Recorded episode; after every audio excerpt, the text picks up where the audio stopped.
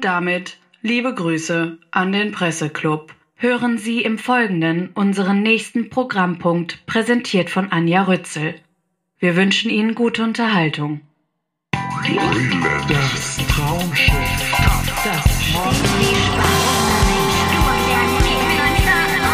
Verbrechen am Fernsehen. Verbrechen am Fernsehen. Hallo bei eurem liebsten Gerechtigkeitspodcast, der endlich wieder für Ordnung sorgt in euren Flimmerkisten, wie wir jungen Leute sagen. Und weil diese Aufgabe auch der rachsüchtigste Mensch alleine nicht bewältigen kann, habe ich heute glücklicherweise auch wieder einen Gast. Es ist Stefan Niggemeier. Hallo. Hallo Anja. Wir stellen dich mal kurz vor, würde ich sagen. Und vielleicht erfährst du dabei auch was Neues über dich. So, liebe Anja, wer ist heute dein Gast? Stefan Niggemeier.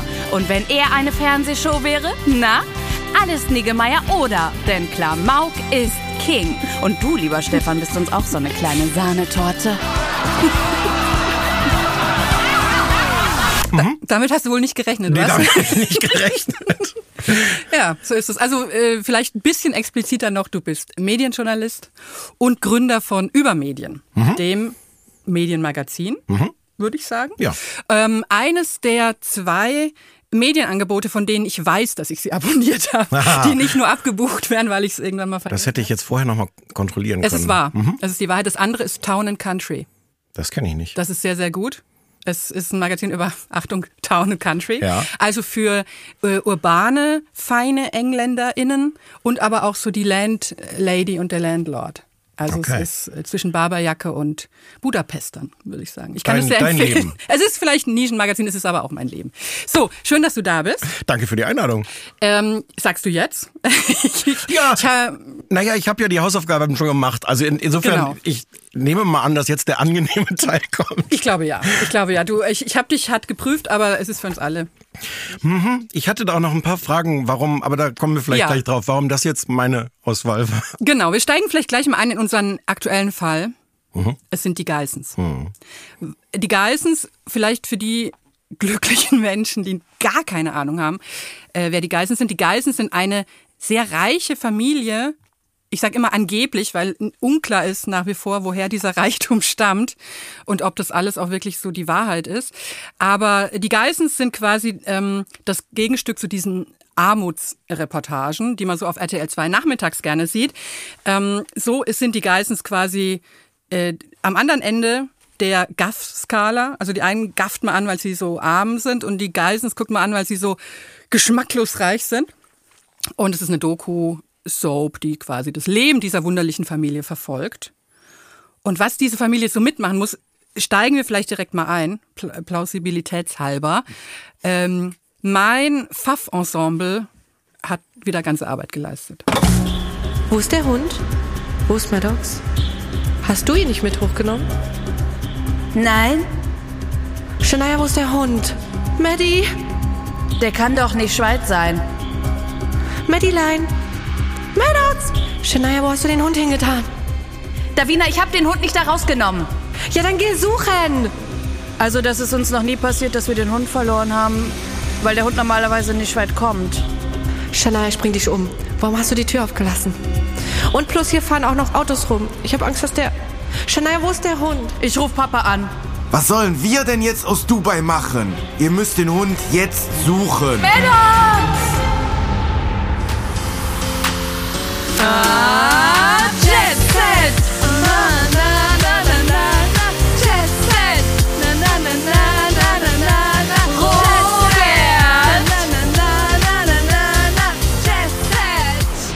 Also erstens das Album mit den größten Pfaff-Hits demnächst im Handel. Ich werde da nochmal darauf hinweisen. Zweitens, Stefan, warst du direkt drin im Ich Drama? war, ich war tatsächlich direkt drin. Ich habe gar nicht wirklich eine Beziehung zu den Geissens. Die habe ich so immer am Horizont wahrgenommen. Ich glaube, ich habe vorher auch noch nie eine ganze Folge gesehen.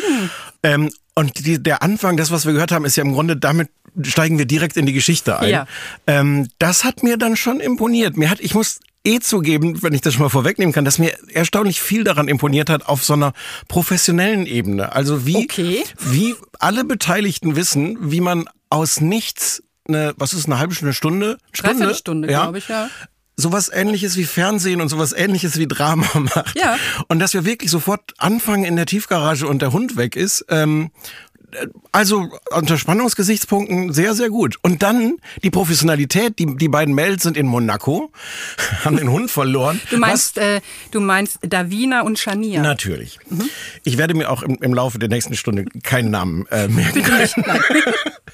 ähm, und was macht man, wenn man in Monaco in der Tiefgarage einen Hund verliert? Natürlich die Eltern äh, in Dubai anrufen, wo zufällig ein Kamerateam daneben steht. Ja, es hat sich halt ergeben. Ja.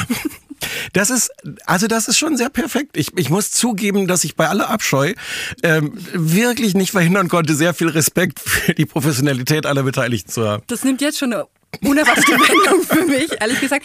Mir hat vor allen Dingen, also ich gebe zu, mir hat auch was Respekt abgerungen, nämlich ähm, wir sind ja beides Hundemenschen. Mhm. Wir kennen uns aus mit Hunden. Wir haben schon viel gehört über Hunde, Ratschläge, ne, äh, alles. Mhm. Aber den Ratschlag, wenn der Hund weg ist, dann musst du ihn jetzt suchen. Ist natürlich genial in seiner Kompaktheit. Ja, Ne? ja, auch kontrovers, muss man sagen. Also Kontrovers. es gibt verschiedene Schulen, was man dann, Richtig. aber Sollte man nie in einem Hunde-Internetforum schreiben, den Tipp? Und ich, also der nächste Schritt ist ja dann, mit, dass mit ganz großer Dringlichkeit sofort so ein Hundeortungshalsband gekauft Ja. werden muss. Aber nicht im Sinne von, jetzt sucht erstmal den Hund und wenn ihr ihn wieder habt, dann setzen wir uns mal zusammen und überlegen. Nein, wow, äh, im Grunde musste man, also auf, auf eine Art wirkte es, als ob der Kauf des, des Ortungshalsbandes das Problem des verlorenen Hundes noch lösen Genau, könnte. das Ortungshalsband, übrigens dasselbe, das ich auch habe. Ha! Aha. Die Geissens und ich, das ist quasi ein Lifestyle. Ja. Ähm, Das, das, ist auch, was der Herr Rütten empfohlen hat. äh, genau, ne? Wie- von wie einem Herrn, äh, die Sendung von Herrn Rütten Mhm. wird, wird da nämlich ähm, äh, ins Gedächtnis gerufen vom alten Geißen, der quasi, der Hund ist noch gar nicht wieder da, da wird schon das äh, äh, GPS-Halsband. Weil, also ja auch aus der konsequenten Logik, das Kaufen auf jeden Fall hilft. Also Genau. das ist so viel, habe ich glaube ich verstanden über die Geissens. Äh, was immer die Lebenskrise ist, erstens dort anrufen, wo gerade auch noch ein Kamerateam ist und dann irgendwas kaufen. Eben, und zwar am besten ins Dragon Center fahren. Ja. Da shoppen die nämlich in Dubai. Bevor du mir hier, ich weiß nicht, ich, ich, es bricht halt immer so eine leichte Begeisterung bei dir durch, unterschwellig. Deswegen ist jetzt, glaube ich, der Punkt, wo ich mal meine Anklageschrift Ja, verlese, ja. Mhm. damit wir hier. Äh, Die Geissens schaffen es, dass man selbst nicht mehr reich sein will. Das muss man erst mal hinkriegen. Mit stumpfer Stoik beackert dieses Format die ereignislose Ödnis zwischen kaufen, kaufen, kaufen und haben, haben, haben. Dazwischen kommen die Protagonisten, ihr selbstbezogenes Treiben, immerhin formal schlüssig, mit einstudierten Manierismen auch noch selbst. Am Ende bleibt beim Zuschauen die überraschend tief empfundene Erleichterung, selbst nie einen Massagesessel erwerben zu müssen. Ja, So. es, ab, ja, absolut. Ähm, in, in welchem Maße man kein Neid auf den Lebenswandel Ja. dieser Leute entwickelt, ist wirklich eindrucksvoll. Stehen da auch, gucken aus ihrem neu, ihrer neu gekauften Wohnung irgendwie in Dubai und sehen im Grunde, gucken so an, an der Entfernung kannst du irgendwie, wie heißt dieses hohe Gebäude? Ich hab's ja extra. Burj Khalifa. Ja. Äh, Und Sie können es so gerade noch so sehen, wenn Sie sich im richtigen Winkel ans richtige Mhm. Fenster setzen. Man sieht aber auch schon die ganzen Baustellen drumherum, wo Sie wissen, Sie müssen spätestens nächstes Jahr eine neue Wohnung kaufen, weil dann irgendwas dazwischen Weil es steht. dann verbaut ist, ne? Und, und wie man, weil ja, also bei den meisten Menschen, glaube ich, ist es ja dann so ein Drama so, uh, können wir uns den Massagesessel leisten? Mhm. Dadurch, dass diese Ebene komplett wegfällt, weil das anscheinend, jedenfalls tun alle ja so, dass das gar keine Frage ist, natürlich kann man sich den leisten. Ja. Das heißt, er das kostet so um die 8000, Ja. wird gesagt. Und sieht aus wie so ein Mass, also abgesehen davon, ist unfassbar. Stell dir mal vor, du hast dieses Teil in deiner, willst du so ein Teil in deiner Wohnung stehen haben? Also, also kurz für den Kontext. Der Massagesessel ist quasi das Leitmotiv äh, äh, dies, dieses ganzen, dieser ganzen Serie, weil Robert Geissen den Massagesessel in besagtem Dragon Center, wo die also quasi alles wegshoppen in Dubai, sieht und den haben möchte und dann im Laufe der Sendung seine Frau Carmen überzeugen muss, dass er ihn kaufen darf. Jetzt muss ich sagen, ich habe nicht nur dasselbe, ich habe nicht den Massagesessel. Ich dachte jetzt. Ich hätte aber ein Zimmer frei für den Massagesessel. Nein, aber würdest du ihn adoptieren? also ich saß schon mal in, glaube ich, ziemlich genau diesem Massagesessel am Flughafen. Was hat es mit dir gemacht? Es war nicht unangenehm. Also erst dachte ich, mir wird irgendwas äh, gequetscht, gebrochen und danach muss gleich der windige Chiropraktiker anreisen. Ähm, und ich dachte, es ist so ein, so ein Nepper-Angebot, Ja. dass man erst irgendwie verrenkt wird und dann abkassiert fürs Einrenken. Ich fand es nicht so schlecht. Es ist so ein, ähm, also meine Oma hatte sowas ohne Massagefunktion, wo man quasi so halb aufgebahrt drinnen sitzt, so ein schwerer großer Sessel. Ja. Und das ist so einer, der umklammert einem dann die Unterschenkel und die Unterarme. Du kommst nicht mehr raus aus diesem Sessel und wirst dann so am Rücken so ein bisschen durchgenudelt. Hat natürlich das Problem, was Robert Geist dann auch schnell feststellt, dass die Vorderseite halt nicht massiert wird. Bei Frauen ging es schon, meinte er. Ja, Wo ich dachte, das würde ich gern mal sehen, wie sich Frauen dann bäuchlings in dieses er auch wahrscheinlich. Ja, ja, er auch. Aber ich, also was ich wirklich faszinierend fand, ist, wie dieses fehlende Drama, uh, können wir uns das leisten, haben wir den Platz dafür, wie das das gibt es ja nicht. Deswegen Ja. musste das komplett verlagert werden auf, meine Frau will nicht, dass ich den kaufe. Wie schaffe ich es, sie zu überlisten? Genau. Was mit einer extrem großen Professionalität von beiden gespielt wurde, möchte ich mal sagen. Ähm, und ähm, vielleicht, vielleicht kommen wir auf den Punkt, die, was, was diese Sendung auch hat, ähm, was ich wirklich verachte am modernen Fernsehen, diese Zwischeninterviews, wo Leute zwischendrin sagen, die, die äh, also äh, wie heißt sie? Er heißt Carmen. Robert Carmen. Siehst du, kein, ich Ja. keinen Namen. Carmen dann mit wirklich die ganze Zeit dazwischen spielt. Ja, jetzt sind wir hier im, im Einkaufszentrum und der Robert, der ist mir heute auch so hibbelig zum Einkaufen. Ich mag das nicht. Ich hoffe, dass er jetzt nicht gleich den Massagesessel kaufen will. Und man hat keine Ahnung, wie es weitergeht. Ne? Man hat keine Ahnung, wie es weitergeht. Und diese ganzen Zwischenstatements in die Kamera sind offensichtlich alle in einem Rutsch gedreht. Ja. Das heißt, sie muss jedes Mal so tun, als ob sie gerade noch vor der, vor der äh, Konfrontation ist, während der Konfrontation. Ich weiß wirklich nicht, ob ich mir das noch länger angucken soll. Naja, ich, der ruft jetzt nach mir, aber ich gehe da nicht hin. Und das ist, das ist so abgeschmackt, dass ich es gar nicht mehr hassen kann. Das ist das Problem dabei. Ja, ich, ich denke dann immer so, also ich hätte gern so einen Gegenschnitt manchmal, wo man den Realisator oder die Realisatorin mit einem Klemmbrett sitzen sieht und das dann so abfragt, eins Genau. nach dem anderen und sagt, jetzt mach noch mal Empörung, jetzt mach noch mal fast einlenken, jetzt mach noch mal, du bist geschlagen, dann soll er halt einziehen, der Massagesessel. Ne? das war diese mich selbst etwas verstörende Ebene von Respekt, dass ich das Gefühl hatte, die haben das so drauf. Ich meine, die, die Doku-Soap gibt seit über zehn Jahren. Ja. Ähm, ich habe das Gefühl, die haben das so verinnerlicht. Wahrscheinlich muss da nicht mal jemand mit einem Klemmbrett sitzen. Ja. Das ist ja inzwischen auch ihre Produktionsfirma. Die hört ihn ja, die das produziert. Das heißt, das macht wahrscheinlich wirklich alles die Familie. Womöglich sitzt da gar kein Realisator, sondern sie setzt sich einfach allein und drückt auf so eine kleine Fernbedienung. Ja, wobei so ein bisschen Personal haben sie ja gerne um sich. Das Ja. ist, nee, das ist jetzt ja, auch die, Quatsch. die, die, das Putzpersonal, ne? Von dem auch immer die Rede ist, dass man aber überhaupt, weil es sind ja nicht wirklich Menschen in diesem Sinne. Nein, nein, Die nein. behandeln den so, die, die begegnen ihren, ihren Putzpersonal so ein bisschen wie Alexander von Eich. euch. Erinnerst du dich noch Mhm. an Alexander von Eich? Die beste Rolle, die Christian Ullmann je spielte. Ja. So ein bisschen, äh, die, die sind dann in anderen Flügeln gerade zugange, aber den darf man auf keinen Fall begegnen. Man sieht die auch, auch nur so mal durchhuschen Ja, im Hintergrund. so Schatten- Einmal habe ich gesehen, das habe ich mir notiert, weil dann dauernd auch irgendwelche Möbel da jetzt aufgebaut werden. Das heißt, die klettern dann doch gelegentlich über dieses Aufbaupersonal. Die bauen Ikea, die haben so Ikea-T-Shirts an, bauen Ikea-Möbel auf. Das wurde aber nicht thematisiert. Das es ist wird so ja die das. ganze, die ganze Zeit wurde so getan, als ob man da natürlich das Edelste jetzt für Ja. Dubai auch, man macht das deswegen besonders schön, weil die Kinder demnächst zu Besuch kommen. Genau. Und die müssen das ja schön finden. Und plötzlich siehst du nur so aus dem Augenwinkel wie Ikea. Davon war nicht die Rede. Ich finde auch dieses Apartment in Dubai, das da eingerichtet wird, gar nicht erstrebenswert. Die gehen da so einen Gang entlang in diesem Apartmenthaus und das sieht für mich, das ist so eine Mischung für mich zwischen Bunker und Kartoffelkeller, ehrlich gesagt. Also so sah es bei meinen Verwandten in Heuchelheim, die einen Bauernhof haben, aus, im Kartoffelkeller. So diese Holzverschlag-ähnliche Verkleidung. Ich wüsste gerne, ob das auch für die Sendung entsprechend gecastet wurde. Ich habe nicht wirklich eine Vorstellung davon, wie groß dieses Ding ist. Man Es ist sehr lang, Genau, es gibt vor, so ne? einen langen Flur, Ja. der auch dramaturgisch wichtig ist, weil Ja. Robert dann ja äh, irgendwann wegrennt, wenn sein Massagesessel geliefert wird, von dem Carmen ja nie ahnte, dass er ihn tatsächlich gekauft hat. Und sie dann mit dem, also so viel weiß ich dann noch von den Geistens, Robert hinter ihm herruft. Ich nehme mal an, dass man sich schon viel Mühe gegeben hat, einen Ort zu finden, wo er tatsächlich über diese Flure und wo, er, wo sie mindestens drei, vier Türen nochmal aufmachen kann und gucken, ob er da ist, während er unter der Dusche steht. Damit sie halt auch diese Robert-Kaskade, ne, das wird Ja. ja immer lauter, ähm, damit die die anbringen kann. Dafür braucht es eigentlich diesen Flur, ne? Aber ich habe, wie gesagt, keine Vorstellung, ob es ein Flur ist. Manchmal denkt man Ja. auch, es ist so geschickt gefilmt, dass es womöglich endlose Weiten hat. Aber ich denke mir in Dubai immer so, da wahrscheinlich achtet man da doch auch bei so einem Quadratmeterpreis von, keine Ahnung, 10 Millionen. Ich glaube, es, es wird ja auch sichtbar viel mit Spiegeln gearbeitet.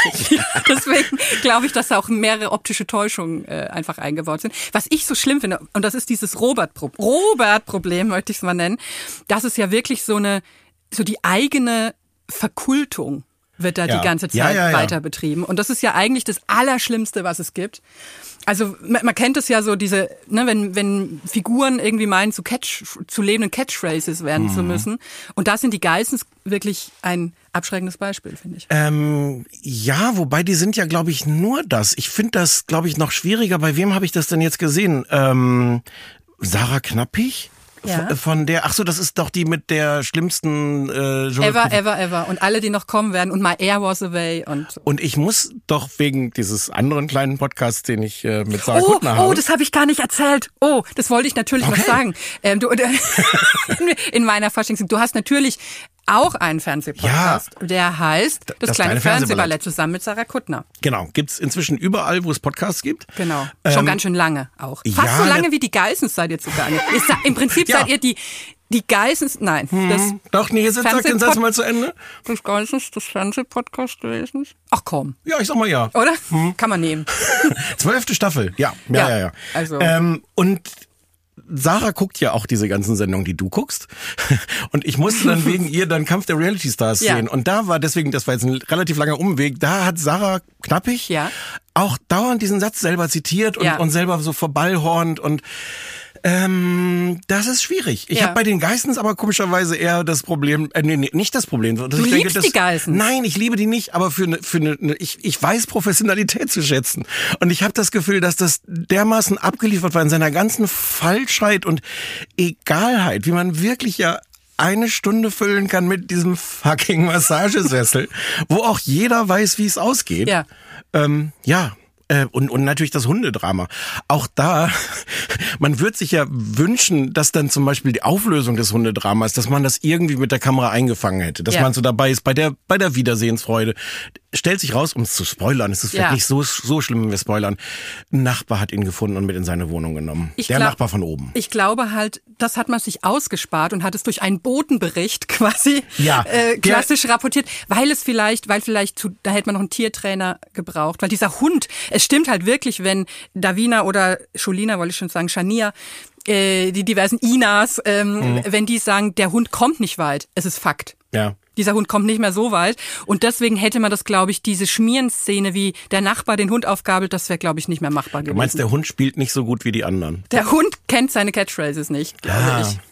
Aber ja, es ist der, so gesehen, wenn du sagst, der Botenbericht, ist es natürlich so ein, so ein klassischer Theatereffekt. Ich fand's als Fernsehzuschauer dann trotzdem ein bisschen traurig, aber Hauptsache, wir sind mit der Kamera immer dabei, wenn, Ja. wenn, wenn Robert und, und auch ehrlich gesagt, der Twist war dann ganz schön. Sie kaufen dann halt dieses Ortungshalsband Mhm. ähm, und dann fällt den Eltern geistens ein, wie praktisch das ist, weil sie den Hund ja immer dabei haben, können sie auf die Weise ihre Kinder tracken. Auch das ist, ich dachte, Das so ist aber Moment, lustig. Ja, fand ich auch. Ähm, das ist dann wird dann auch zum Glück sofort aufgelöst. Ja. Also ich, ich mag dann auch so eine gewisse Komprimier, also dafür, dass das ganze Format eh egal ist, ist es aber relativ komprimiert. Stimmt, aber das, das fand ich, da gebe ich dir recht. Auf der anderen Seite ist es natürlich eine absurde Umkehr vom dramaturgischen Wert. Weil eigentlich ist ja das, wenn, ihr, wenn man sagt, diese Folge enthält zwei Kerndramen. Erstens, der Massagesessel soll er gekauft werden oder nicht? Ja. Zweitens, der Hund ist weg. Wo ist der Hund und was ergibt sich für eine Konsequenz daraus?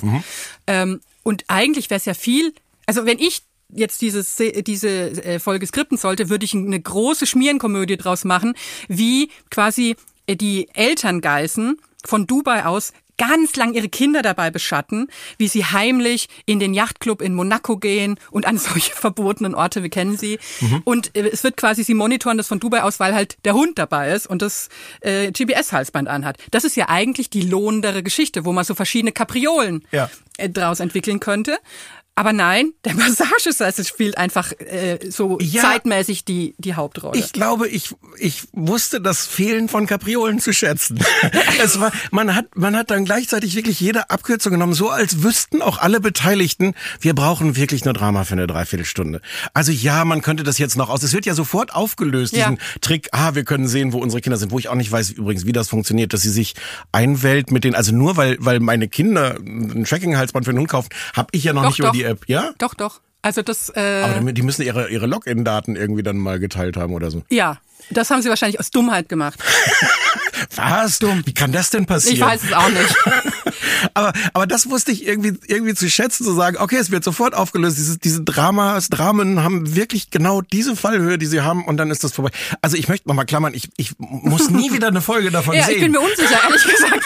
Das ist, das ist aber, aber dafür, dass ich mich auf Schlimmstes vorbereitet hatte für, für den Besuch hier, ähm, war das vergleichsweise schmerzfrei. Ja, ich muss ja sagen, die Geissens, ähm, also ich habe jetzt nicht so viel Respekt für ihr dramaturgisches Schaffen, aber ich habe halt Respekt für sie, weil sie natürlich auch das, das Sturmgeschütz der Fernsehmoral sind. Seit Mhm. Geworden sie, sind, ja. Ja, seit sie die, die geplante Wendler-Baby Doku-Soap verhindert haben. Mhm. Weil da haben die Geissens überhaupt nicht eigennützig äh, und gar nicht aus Furcht, dass sie hier ihren, ihren Platz als RTL 2 Doku Schmieren äh, Reality Geule verlieren, gesagt, nächster RTL 2, ihr könnt es nicht machen, sonst sind wir hier raus. Wie fandest du das seinerzeit? Weil sie haben ihn ja letztendlich, ich glaube, wirklich entscheidend mit zu Fall gebracht mit ihrer Drohung, wir gehen weg. Ich frage mich jetzt gerade noch, ob, wie ironisch du das meintest, dass das gar nicht eigennützig war, weil, also, es war natürlich sehr eigennützig. aber traust du ihnen zu, dass sie tatsächlich auch so eine moralische Ebene da hatten? Nee. Okay, Tatsächlich bin nein. ich froh, dass ich nachgefragt habe. Ja. Nein, überhaupt gar nicht. Aber ich, also ich fand es sehr lustig und ich habe das tatsächlich, glaube ich, auch so ein bisschen ähm, in der Schwebe gelassen damals in, in, in meiner äh, Mitberichterstattung über dieses Ding, weil ich die Vorstellung so putzig fand, dass ausgerechnet die Geissens, die, die wirklich, also man muss sich nur mal, ich, man sollte nicht von der Wohnungseinrichtung auf Menschen schließen, aber vielleicht doch. Und dann muss man sich das nur mal angucken. Das ist jetzt kein Garant für Wertigkeit in jeder Hinsicht. Nee, auch das ist ja so ein, so ein Grundwiderspruch, ähm, Widerspruch, weil du sagst, das ist so am anderen Ende der Skala von diesen äh, hart aber herzlich, diesen Mhm. Elendsreportagen auf RTL 2. Was aber die T-Shirt-Auswahl angeht zum Beispiel, durchaus verwechselbar. Also wenn man, wenn man so ein Quiz machen würde, wem von, von beiden gehört dieses T-Shirt? Robert Geist, dem angeblichen Millionär oder jemandem Ja. aus irgendeiner Baracke in... Kick oder Philipp Plein, man weiß es nicht so recht. Nee. nee. Also, Manchmal sind die Übergänge flutschend, möchte ich sagen. Aber ja, was, was immer dann hilft, damit der Wendler da auch jetzt nicht die Chance Ja. auf so, ein, so eine Rehabilitierung hatte oder was, ja, also von daher. ich fand es toll, weil das war so ein unerwarteter Kampf der Giganten, fand ich. Ähm, hätte man ja nicht erwartet. Und wer weiß, reicht das? Das habe ich mich halt auch gefragt, weil so diese Frage im Raum steht, womit verdienen die ihr Geld und warum haben die überhaupt diese Millionen? Von RTL 2 kriegen die die nicht, oder? Also ich nehme mal an, das wird schon ordentlich bezahlt werden, aber Ja. so, so, so groß ist dieses Imperium jetzt auch nicht, dass das irgendwann, das, das wäre natürlich eigentlich In der meiner Traum. Welt schon. manchmal, manchmal muss man sich sowas auch be bewahren. So manche, so, so, manchmal habe ich auch so Vorstellungen von, wenn jemand sehr reich ist, dass er so einen äh, Dagobert Duck-artigen Geldspeicher hat, Mhm. wo er drin rumschnorchelt, weil anders geht's halt manchmal auch nicht. Ich mag halt die Vorstellung, dass das dann irgendwann reicht, nur durch das zur Schaustellen des Reichtums den Reichtum zu vermehren. Dass Ja. sie gar nichts anderes mehr machen müssen. Dass die Frage eigentlich schon abwegig ist, was machen die denn eigentlich Ja. sonst oder, oder beruflich? Es oder? ist Behauptungsreichtum Mhm. eigentlich. Man muss es nur lang genug behaupten und dann werden das alle irgendwie glauben. Aber wie das auch passt, dass die jetzt alle in Dubai hocken. Mhm. Alle, es sind ja alle. Dann hast du einmal geblinzelt, dann ist irgendwer, ich glaube, Georgina, über Ja. die wir gleich noch reden werden, Ja. kurz gegoogelt, wo ist die in Dubai? Natürlich. Das sind sie auch alle gut verräumt, Mhm, ja. finde ich. Und wenn die Kinder jetzt noch nachkommen, die man teilweise in Monaco noch zurückgelassen hat, da in den Slums von Monaco. Ja, das ist auch kein Leben. Nee. Na gut, also ich, ähm, ich, ich, ich darf nicht weiterreden jetzt mit dir, weil sonst, finde ich es vielleicht. Ich, ich, Nein, ich verstehe dich schon. Ich, ich, ich, ich, ich, ich antizipiere mal dein Urteil Mhm. und schlage vor, Sozialstunden. oder? ja, ja, ja. Es, wir finden, es gibt Schlimmeres. Es gibt Schlimmeres, ja. So ja. kann man das vielleicht Es sagen. gibt wenig Egaleres, glaube ich. Aber Da gehe ich ähm, mit. Ja. Da gehe ich mit. Ruhe in meinem Gerichtssaal. Kurz Werbung. Ich hab's ja nicht so mit Zahlen. Also wenn ich höre 1095 Euro, dann ist es für mich erstmal eine abstrakte Größe, die ich erstmal in D-Mark umrechne oder äh, überhaupt gar nicht weiß, was kriege ich denn dafür. Deswegen habe ich es jetzt mal umgerechnet, um es mit einem Wert greifbar zu machen, der mir geläufig ist. Ihr kennt meine leichte Hundefanatheit. 1095 Euro sind 206 Packungen Entenleckerli.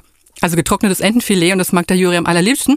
Und dann weiß ich, mit 206 Packungen davon komme ich so vier, fünf Monate hin. Das ist also für mich relativ greifbar. Was für mich aber nach wie vor ein ewiges Mysterium bleiben wird, ist Steuersprache. Taxfix ist eine App, die Steuersprache in Sprache übersetzt, die auch ganz normale Menschen verstehen, die halt Beträge auch manchmal in Hundeleckerli umrechnen müssen. Also nichts mehr mit Werbungskostenpauschale, nicht Veranlagungsbescheinigung, Progressionsvorbehalt und so weiter. So spricht ja niemand im normalen und im echten Leben und deswegen übersetzen die Steuerprofis von Taxfix das Ganze für dich, damit du alles verstehst. Behördensprache war gestern, einfach und verständlich ist heute. Und so kannst du dann deine Steuererklärung ganz einfach, sicher und stressfrei selbst machen. Oder wenn du das nicht selbst machen möchtest, nutzt du einfach den Taxfix Expertenservice und lässt dir von einem unabhängigen Steuerberater oder einer Steuerberaterin helfen. Und das lohnt sich auch so richtig, denn im Durchschnitt bekommt jeder Steuerzahler und jede Steuerzahlerin, die in Deutschland eine Steuererklärung abgibt, 1095 Euro zurück. Das ist tatsächlich auch eine Steigerung, denn früher waren es 1072 Euro. Und wie funktioniert jetzt das Ganze? Sehr einfach. Installiere dir jetzt die App oder geh auf taxfix.de und informiere dich dort. Wenn du bis Ende August deine Steuererklärung mit Taxfix abgibst, sparst du mit dem Code Verbrechen23, dabei ist es egal, ob groß oder klein geschrieben, 5 Euro. Den Code kannst du einfach im Bestellvorgang einlösen und Taxfix regelt den Rest. Taxfix. Unterm Strich für dich. Ruhe. Okay, wir kommen zum zweiten Fall, den du mitgebracht hast. Ähm, und ich bin gespannt, hast du Hass mitgebracht oder hast du schmerzensreiche Liebe mitgebracht? Schmerzensreiche Liebe Ja. für diese Drombuschs. Diese Traumbusch. ich, ich liebe diese Traumbusch. Okay, gut. Also weil- also das auf eine ist, Art- Dann, dann kann ich hier bleiben. Ich bin im Thema, die sind für mich in einer Kategorie mit Rivalen der Rennbahn und einer der Nein. Guldenburgs. Nein, nein, nein, nein. Also ja, also aber tell nein. was ist, was ist dein Case mit den Gulden, äh, mit den Trombuschs? Soll ich kurz, muss, muss man die Drombusch Ja, vorstellen? vielleicht ne? kurz. Äh, Familienserie, äh, ich glaube 82 bis 93 oder sowas. Großer, großer ZDF-Erfolg. Ähm, spielt in Darmstadt. Die Drombuschs haben äh, ein, ein, so ein Antiquitätenhaus. Ähm, haben diverse Kinder, Chris ist Polizist, die ähm, jetzt fallen, jetzt kommt die Sachen mit den Vornamen wieder. Marion. Es ist auch Marion. Und Mar- Tommy. Marion und Tommy. Tommy ist der kleine, der Sohn, der ist noch zu Hause. Marion ähm, gerät so auf verschiedene schiefe Bahnen.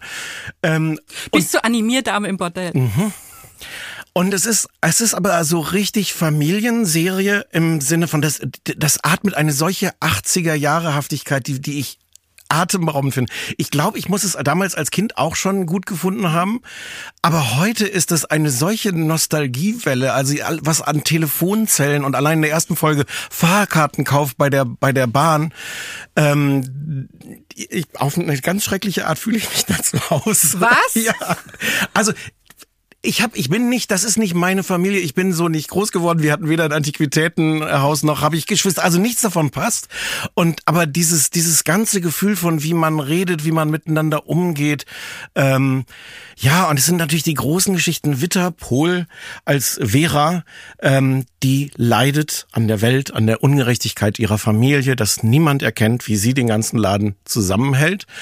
Ähm, und was jetzt, ich habe jetzt noch mal anderthalb Folgen geguckt, was mir vorher nicht so klar war, in welchem Maß die ganze Serie eigentlich nur daraus besteht, dass Leute anderen Leuten Standpauken halten. Ja. Und, und aber auch so ein bisschen mit so einer leicht, es ist immer so eine Sauertöpfigkeit Ja. ne, im Spiel. Ja, und ich finde es gleichzeitig, also diese, diese Moralpredigten sind ehrlich gesagt teilweise unerträglich.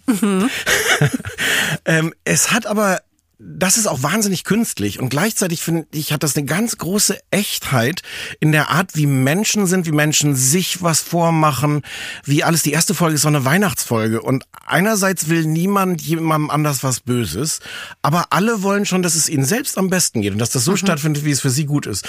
Und du siehst einfach, wie so ein, bei so einem, weiß ich nicht, Schachspiel oder sowas, wo die Figuren hingestellt werden, wie das im totalen Debakel endet. Und dann ra- rauft man sich am Ende so halbwegs zusammen. Das ist aber kein Happy End. Es ist nie jemand glücklich, wenn man ehrlich ist. Es ist auf nie- keinen Fall. Also für kurze Momente ist die, Ja. ist die Oma äh, glücklich, die fantastische Grete Ja. Wurm, weil sie es dann manipulativ geschafft hat, dass sie dann doch Weihnachten oder Silvester noch da bringen darf. Aber ähm, ich, ich finde das wirklich fantastisch. Die Oma, äh, bei den Trombusch ist für mich ja in einer Riege mit Frau Rabe bei Ich heirate eine Familie. Ja. Die Haushälterin. Ja. Vor, weil das sind so, das sind so verschlagene Alte.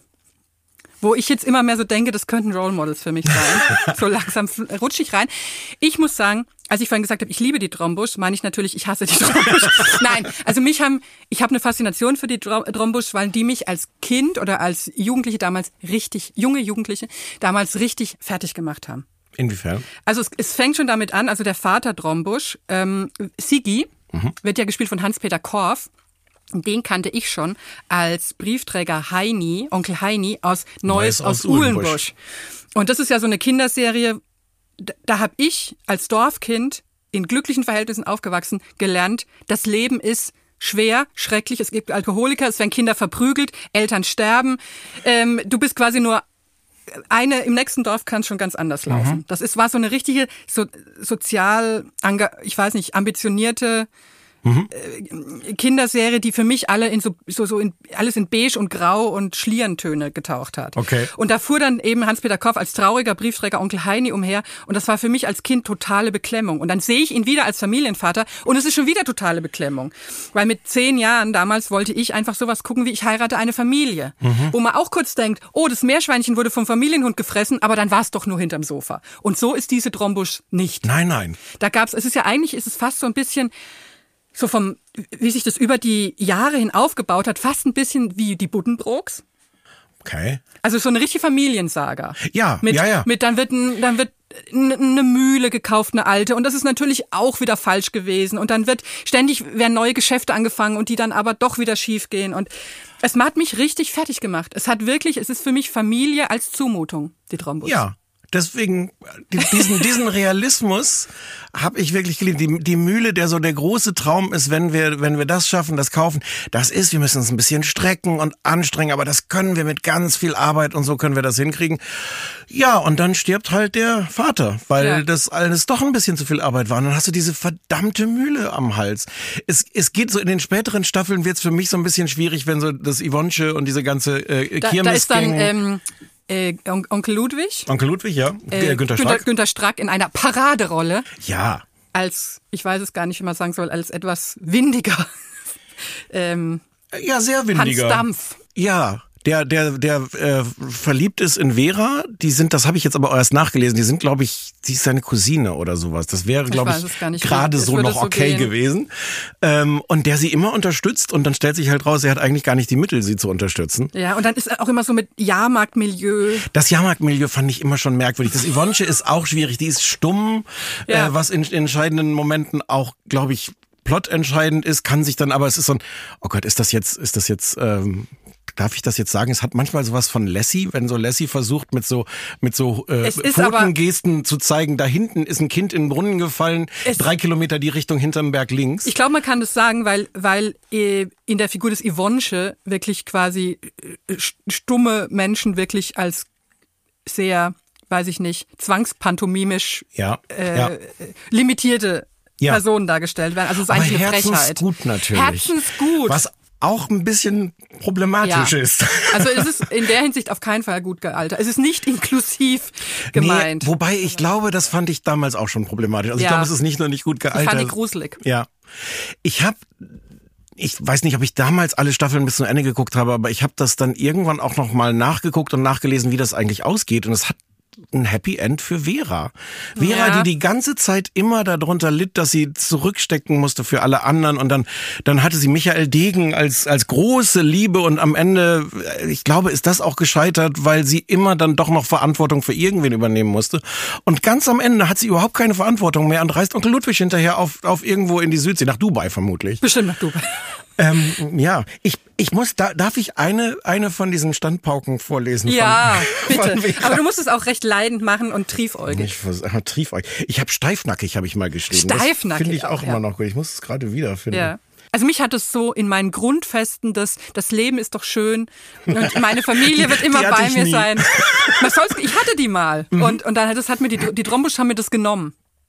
Weil ich so immer dachte, jetzt ist der Sigi tot, vielleicht stirbt bei mir auch gleich jemand oder so. Ja, Hoffentlich nee, kaufen so- meine Eltern keine Mühle. Das waren so Ja. Gedanken, die ich dann hatte. Ja, verstehe ich.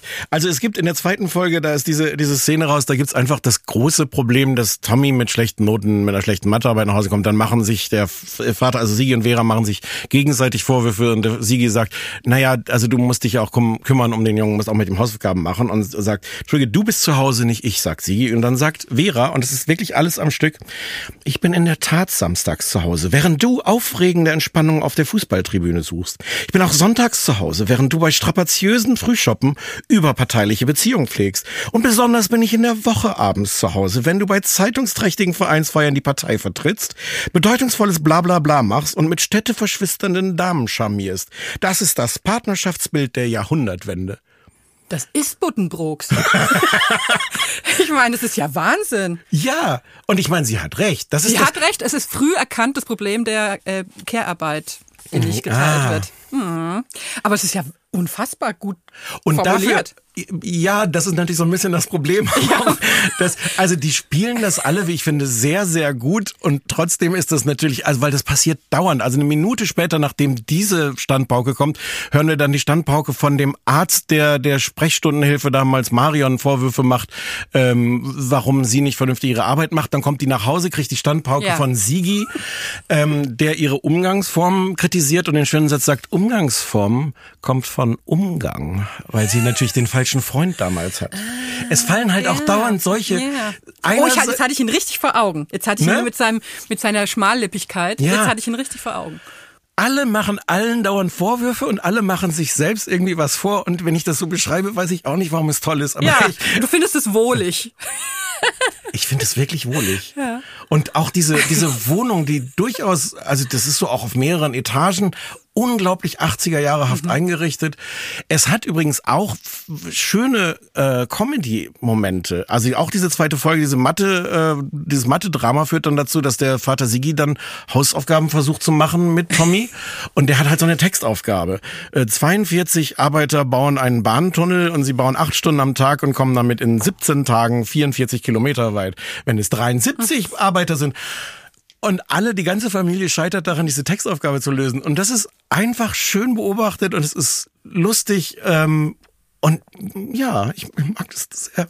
Ja. Mein, mein Freund Gabriel Joran hat neulich auf Twitter geschrieben, nachdem er angefangen hat, das zu versuchen zu gucken, weil er das nie gesehen hat und hat die erste Folge gesehen, hat ganz gehässige Sachen geschrieben, wie, wie wenig er verstehen kann, was man an dieser Serie mögen kann. Also, und das hat, das- mich, hat mich schwer erschüttert. Das darf man auch auf einer Folge, darf man das nicht sagen. Man muss mindestens bis zur Mühle kommen. lustig. Ich habe das Gegenteil gesagt. Ich habe gesagt, wenn du die erste Folge nicht magst, wird es Ja. auch nicht besser, weil ich finde, in dieser Weihnachtsfolge steckt das alles schon drin. Dieses Ja. sich manipulieren, sich jeder will es sich schön machen und dadurch machen sich's alle zur Hölle. Also das Konzept Familie.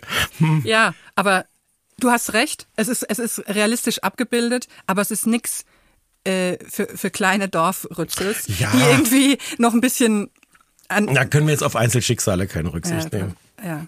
Ähm, man kann, äh, wer jetzt Lust bekommen hat, weil es ist einfach eine lebensbejahende äh, Serie, die man sich mal gut so reinpfeifen kann, die gibt's ja gerade aktuell wieder in der Mediathek, ne? Genau, das. ZDF hat äh, zum 60. Geburtstag viele alte Serien ziemlich komplett in die Mediathek gestellt. Ähm, da kann man in sehr viele Abgründe eintauchen.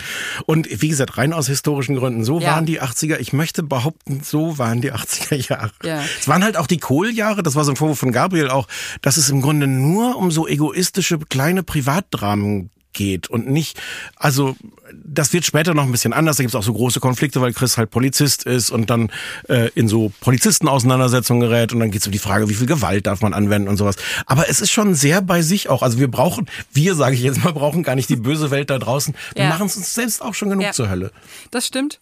Und es ist ganz erstaunlich, das habe ich jetzt, als ich so ein bisschen über die Drombusch nachgedacht habe, und ich habe gar nichts nachgeguckt, aber ich hatte sofort ganz viele Handlungsstränge wieder im Kopf. Mhm. Also wo ich so dachte, wo kommt denn das jetzt her? Wo war denn das weggepackt? Aber Weil alleine, dass es da ist. noch ist, ne? Robert Stromberger hat das geschrieben und das ist, der ist, das ist genial. Möchte ich sagen, tut mir leid. Okay. Also, ja. Vielleicht, wenn es einem, einem zu gut geht mit der Familie, dann kann man das auch zusammen mal anschauen. Vielleicht Ja. und überlegen, wer wer ist. Ja. So. Gut. Also, ja, ich bin, ich bin auch bereit, ein mildes Urteil zu fällen. Mhm. Sozialstunden. Ja. Ja. Na gut. So, jetzt kommen wir zum Cold Case. Und den hast du bestimmt auch ganz gut gefunden auf eine Art. Denn es geht um das Sat 1 Promi-Boxen. Warum, Anja, warum? Warum nicht? Also, Ich war, ich war verblüfft, wenn ich das kurz vorweg Ja. sagen kann. Ich habe das komplett vergessen. Ich wusste gar nicht mehr, dass das existiert. ja. Ja, ich habe tatsächlich erst wieder ans Promi-Boxen gedacht, weil es vor zwei, drei Jahren eine Neuauflage gab. Und so damals dachte ich mir, ach ja, das Promi-Boxen. Und in meinem Kopf war das so eine Veranstaltung, die vielleicht nur ein, zweimal stattgefunden hat. Das stimmt aber gar nicht. Also zur Erklärung, Promi-Boxen ist genau das, was es ist. Also Promi wie in äh, Sommerhaus der Stars. Also die Promi äh, Liga ist ungefähr die gleiche, würde ich mal sagen. Und ähm, das startete so ein bisschen damit, dass 2001 Stefan Raab gegen Regina Halmich geboxt hat. Da kam er auf die Idee, dass es lustig sein könnte, wenn sich quasi auch Laien verkloppen. Und war das nicht so, dass Verkloppen sie ihm tatsächlich sofort die Nase gebrochen Ja. hat oder irgendwas? Ja. Das war, äh, das war richtig brachial. Also das hat mir gut gefallen. Also nicht aus Gewaltverherrlichungsgründen, sondern nach dem Motto, wenn du das willst, dann kannst du es auch kriegen.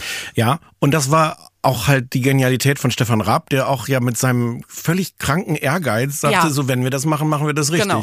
Und wenn das bedeutet, dass ich hier richtig auf die Fresse bekomme, dann ist das so. Nicht hier Show-Wrestlen oder so, Ja. sondern richtig mit Hauen.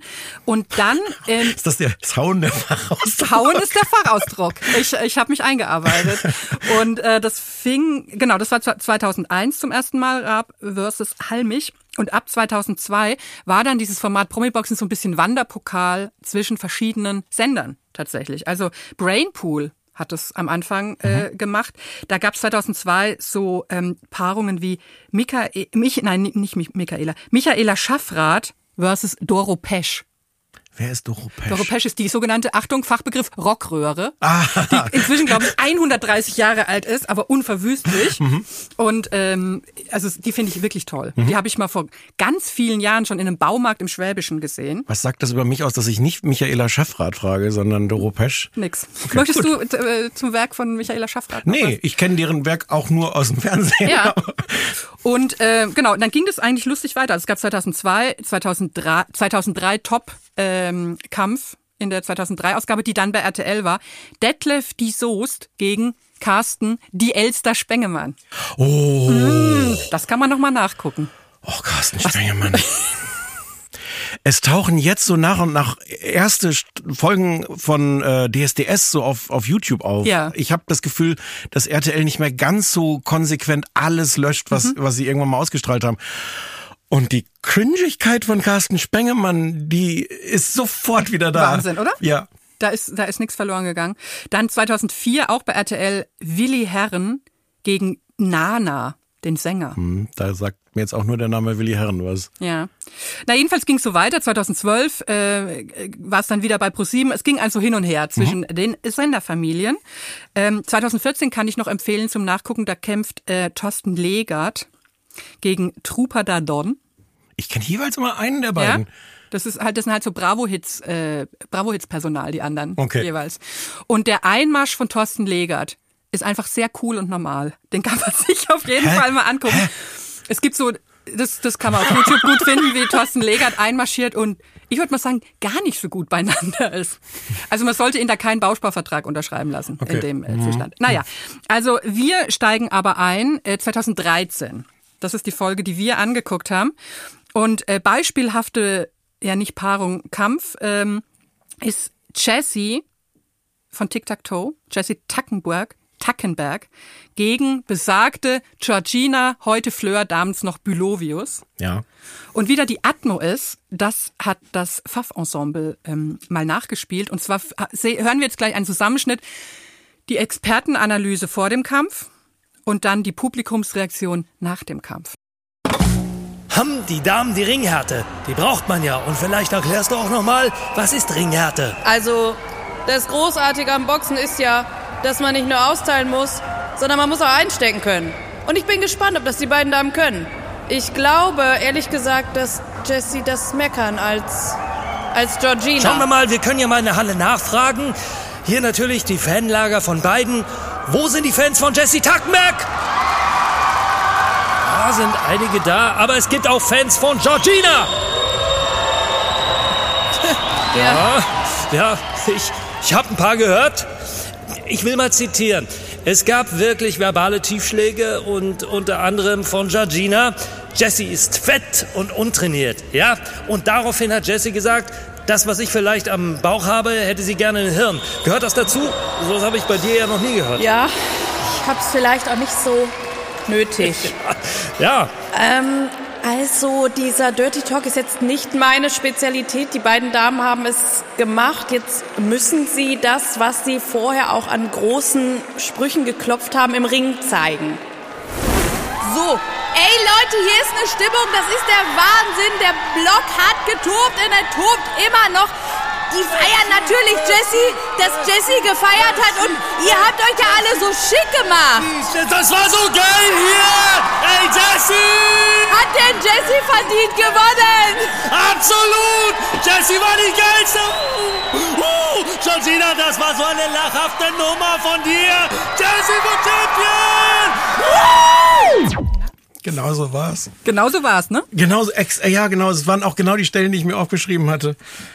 Weil es wird, es wird meinem sehr seriösen Pfaff-Ensemble ja manchmal vorgeworfen, es wäre hier eine ironische Zuspitzung. Null. Nein, in, also im Dokumentarisch. Gegenteil. Ja, Ja. wirklich. Ja. Na, ist so. Na, ist so. Das war, das war Charlotte Engelhardt als äh, Promi-Reporterin da Genau. vor Ort. Sch- Spätere würdig. Ja, spätere würdig.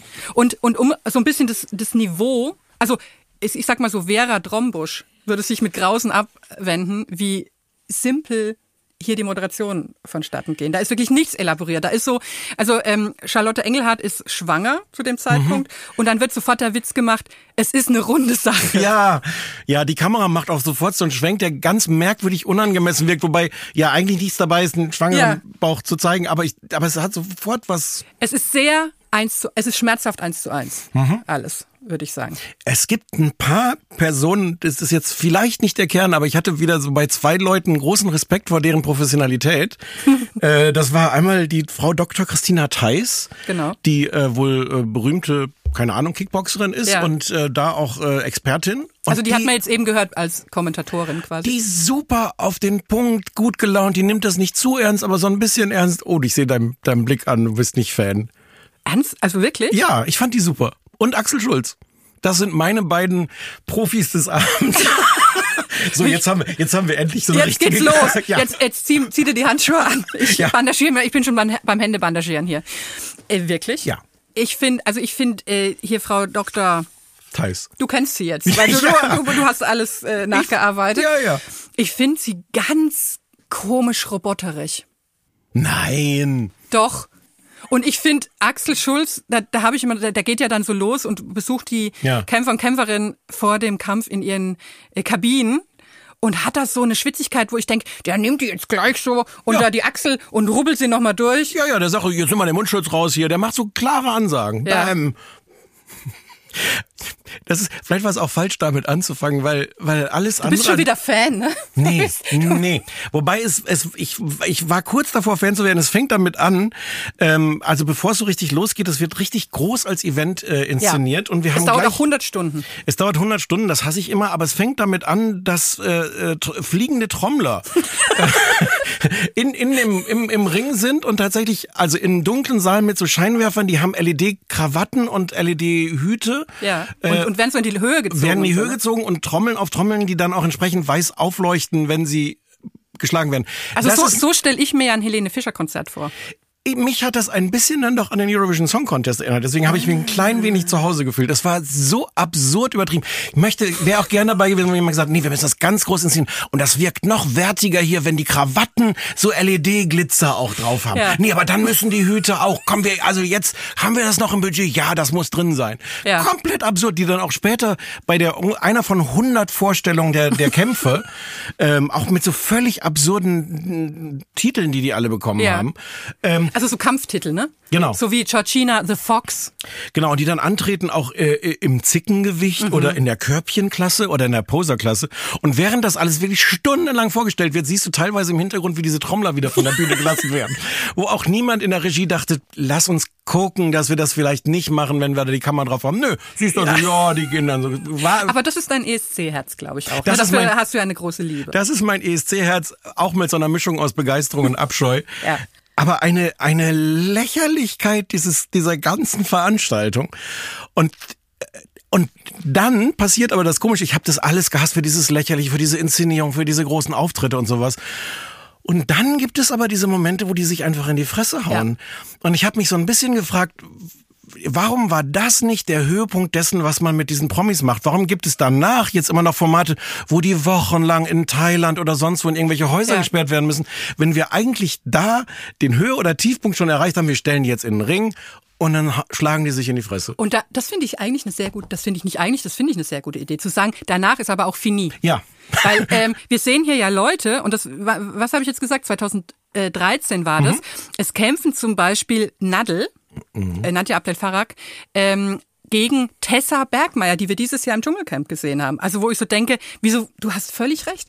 Und Eigentlich es waren alle schon da. Das Personal ist großteils, auch Pocher saß da doch irgendwie Richtig. rum. Und, Und, so. und hier Skandalprinz äh, Markus von Anhalt sitzt im Publikum. Ich finde das, ich finde das ist eine, eine wirklich konstruktive Idee, zu sagen, der, das natürliche Ende, bevor sie verglühen im All des Trash-Himmels, ja. gehen sie noch, kriegen sie noch mal einen auf die Fresse und dann wollen wir aber auch sagen Aber, auf Wiedersehen. aber was guckst du dann noch? Also das würde dir dann so ein bisschen doch auch die... Ach, es kommt doch immer, es kommt doch immer was nach. das Ich nicht- mache mir da gar keine Sorgen. Ist das nicht gut, wie ich gar nicht sage, dass das irgendwelchen Fernsehsendern die Geschäftsgrundlage entziehen würde, aber dir? Ich finde es gut. Ich finde, du, manchmal, also ich will nicht sagen, dass ich zu Egozentrik neige, außer manchmal. Mhm. Und dann denke ich auch, dass sie das alle nur für mich machen. Das ist mir total plausibel. Also ich finde es teilweise plausibel, Das plausibler zu denken, es ist nur für mich gemacht, als zu denken, die halten das echt für eine gute Idee. Ja, ja das, kann ich, das kann ich total nachvollziehen. ich, ich sag dir vielleicht mal meine Anklage, Ja. äh, da, bevor wir jetzt äh, Ja, ja.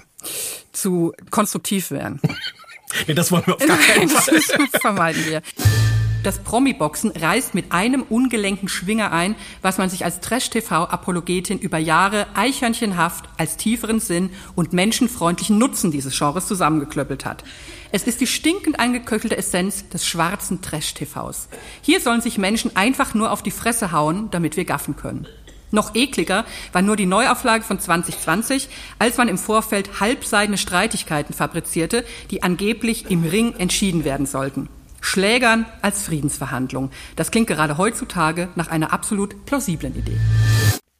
Es ist absolut eklig. Es ist eklig, ne? Ja, ähm, es, es funktioniert natürlich bei solchen, also ich habe die ersten beiden Paarungen aus dieser Folge gesehen. Das ist äh, einmal Georgina gegen Jesse? Jessie äh, und es ist Mola Adebisi gegen Sebastian Deile. Sebastian Deile.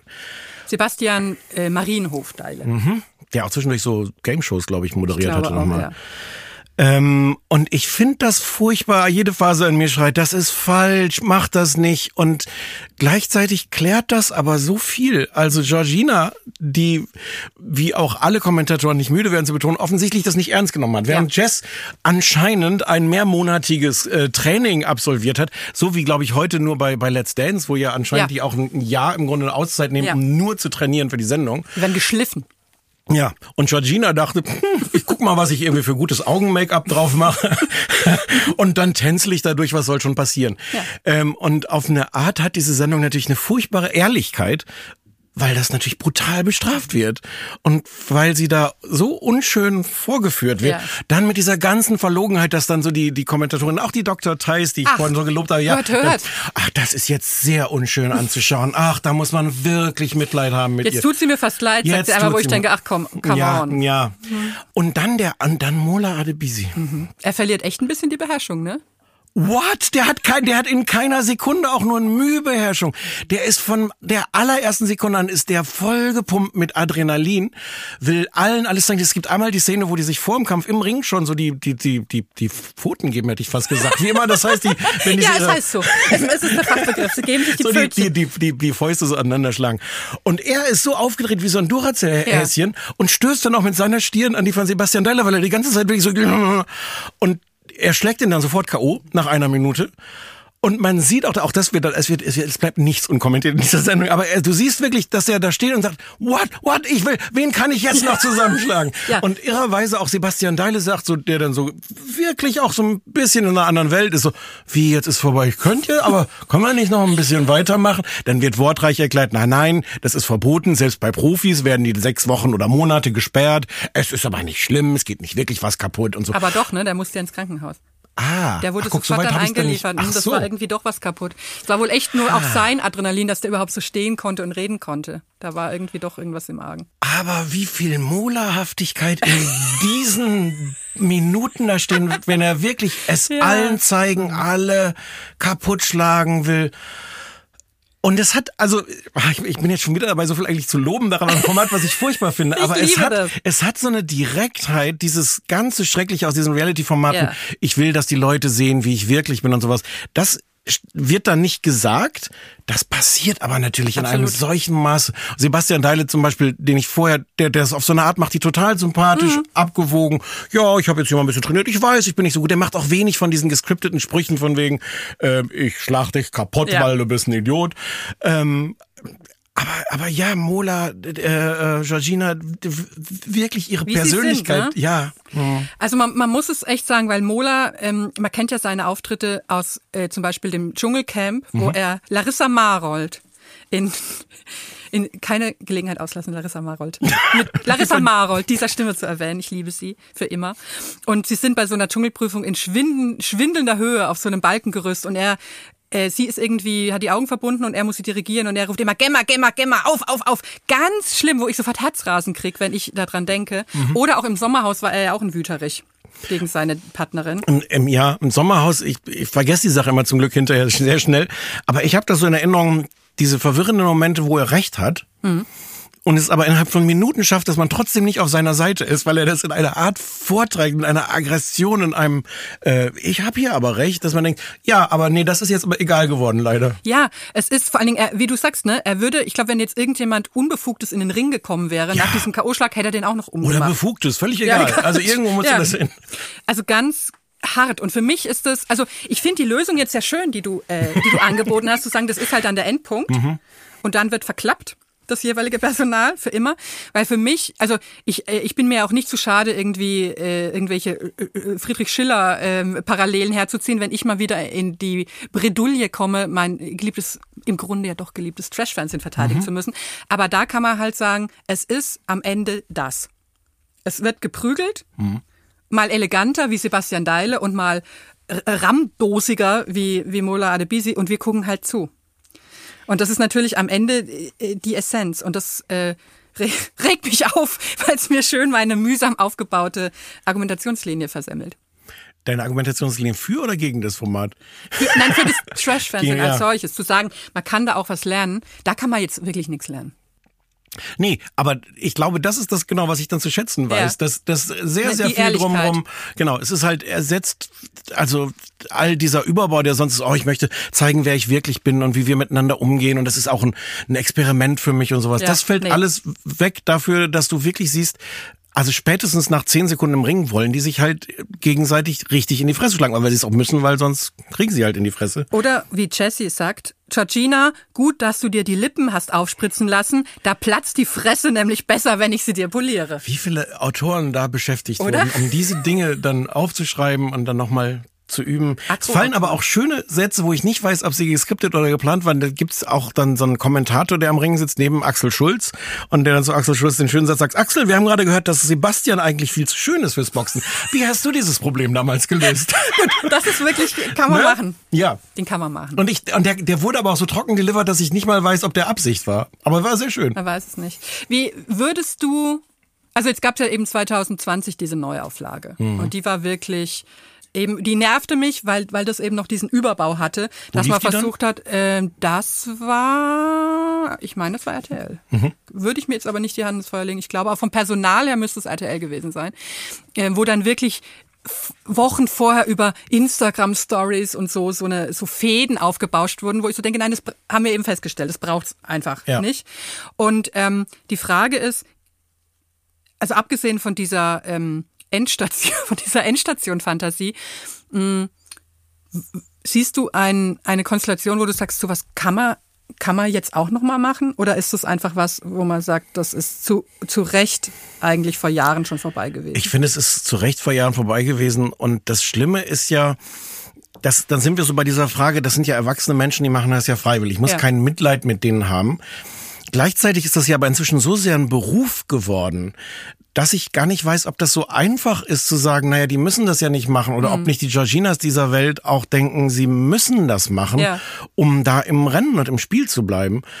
Ähm, ja, das sind trotzdem erwachsene Menschen, die können machen, was sie wollen. Man muss die auch nicht wirklich vor sich selber beschützen, aber ich möchte auch nicht jemand sein, der daran beteiligt ist, den die dann auch in dieser körperlichen Form. Und ich meine, das kommt noch dazu. Also ja, du kriegst dann richtig in die Fresse und da geht dann vielleicht die Nase kaputt oder irgendwas anderes. Mhm. Ja. Ähm, also da, da sind die Einsätze mir auch ein bisschen zu hoch. Das ist wahrscheinlich der Punkt, wo, weswegen ich sagen muss, es geht auf keinen Fall. Ja. Weil ich ja immer mir groß auf die Fahnen schreibe, ich gucke mir Formate an. Ich gucke ja keine Formate an, wo ich das Gefühl habe, die Leute wissen nicht, was auf sie zukommt. Mhm. Und ich glaube, man kann sich schon recht plastisch vorstellen, was im Dschungelcamp oder im Sommerhaus auf einen zukommt. Also vielleicht nicht bis in die letzte Aber, Terrorinstanz. aber niemand, niemand, Niemand- kann es sich je Nein. vorstellen. Alle sitzen mal wieder drin und sagen, wow, ja, was? ja. Aber weil sie halt auch schlecht vorbereitet sind. Reis und Bohnen, wirklich? Und lieber mal so einen Kurs buchen könnten bei mir, was ich ja insgeheim immer plane. ja. Das Rützel Bootcamp. Ja. Ja, wo ich, wo sie in meinem, in diesem äh, besagten leeren Zimmer, wo jetzt nicht mein Massagestuhl steht, da könnte ich so eine kleine Akademie einrichten. Warum planst du das insgeheim? Da könnte ein kleiner Fehler im Geschäftsmodell sein. Also ich, ich mache halt erst, ich habe gelernt aus Goodbye Deutschland und mache erst den Businessplan, bevor ich an die Öffentlichkeit trete. das ist doch auch falsch. So, kommt, so kommst du ja nicht ins Fernsehen. Ja, das ist vielleicht, vielleicht auch gut. Und jedenfalls ist für mich da die Grenze, weil ich glaube, niemand kann sich diese körperlichen Schmerzen auch vorstellen, die man kriegt. Also Wobei sich du eine Vorstellung, wie es ist, wenn, wenn du richtig eine auf die Nase kriegst? Nee, Ich nicht. nee, aber man sollte doch denken, das ist so straightforward. Boxen, da sind Leute, die dir mit der Faust ins Gesicht schlagen. Oder wie uns Frau Dr. Theis auch sehr erklärt hat, äh, das ist sehr unschön, wenn du so auf die Milz oder auf die Leber bekommst. Sie hat das sehr, sehr schön, die ist auch halt Ärztin. Ja, auch eine absurde Kombi eigentlich. Nö, sehr ne? praktisch. Und erklärte dann wunderbar, wie das halt drei Sekunden dauert, bis von dem Schlag auf die Milz, bis der Körper sagt, Moment mal. Und dann äh, so überlegt, ob er dich irgendwie ohnmächtig werden lässt Ja. oder äh, den, die, die Schmerzen weitergibt. Also auch da, man sollte denken, dass man sich das vorstellen Ja. kann. Also es ist, es ist mir einfach zu körperlich, Ja, mir auch. oder? Also da sind wir uns, glaube Ja. ich. Jetzt endlich wird's hier Ja, mal, ja, ja. endlich wird's hier mal streng. Prompt Knast. So. Ich möchte auch kein Format, wo Oliver Pocher im Hintergrund irgendwie durchfuselt. Nee, oder so als Prominenter in der ersten Reihe Ja. sitzt. Das ist auch eine Red Flag, Ja, würde würd ich mal sagen. Ja, absolut. Und wie gelangweilt die da auch saßen. Also die so als Kontrast zu dieser großen Inszenierung, aber in der ersten Reihe ganzen Promis so, ja, Ja, nee. Hm. Da haben wir doch jetzt eigentlich ein erfreuliches Endergebnis. Ja, Würde absolut. ich sagen. Oder mal milde, mal streng. Ja, und große Liebe für diese Drombuschs. Gott, das muss ein Ende nehmen. Ja, guckt euch das mal alle an in der Mediathek. Äh, erste Folge ist quasi so der, der Test, ob ihr hart genug dafür seid. Vielen Dank, Stefan, dass du hier warst. Das war sehr, sehr schön. Sehr gerne. Danke für die Einladung. Das war Verbrechen am Fernsehen. Wenn euch der Podcast gefällt, freuen wir uns sehr, wenn ihr ihn weiterempfehlt. Folgt dem Podcast da, wo ihr eure Podcasts hört oder aktiviert die Glocke bei Spotify, um keine neue Folge zu verpassen. Bis nächste Woche.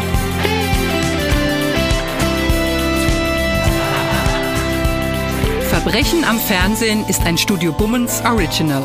Creative Producerin Inga Wessling. Produktion Laura Pohl. Executive Producer Konstantin Seidenstücker. Musik, Ton und Schnitt Christian Pfeiffer. Ein besonderer Dank an Thomas Schmidt.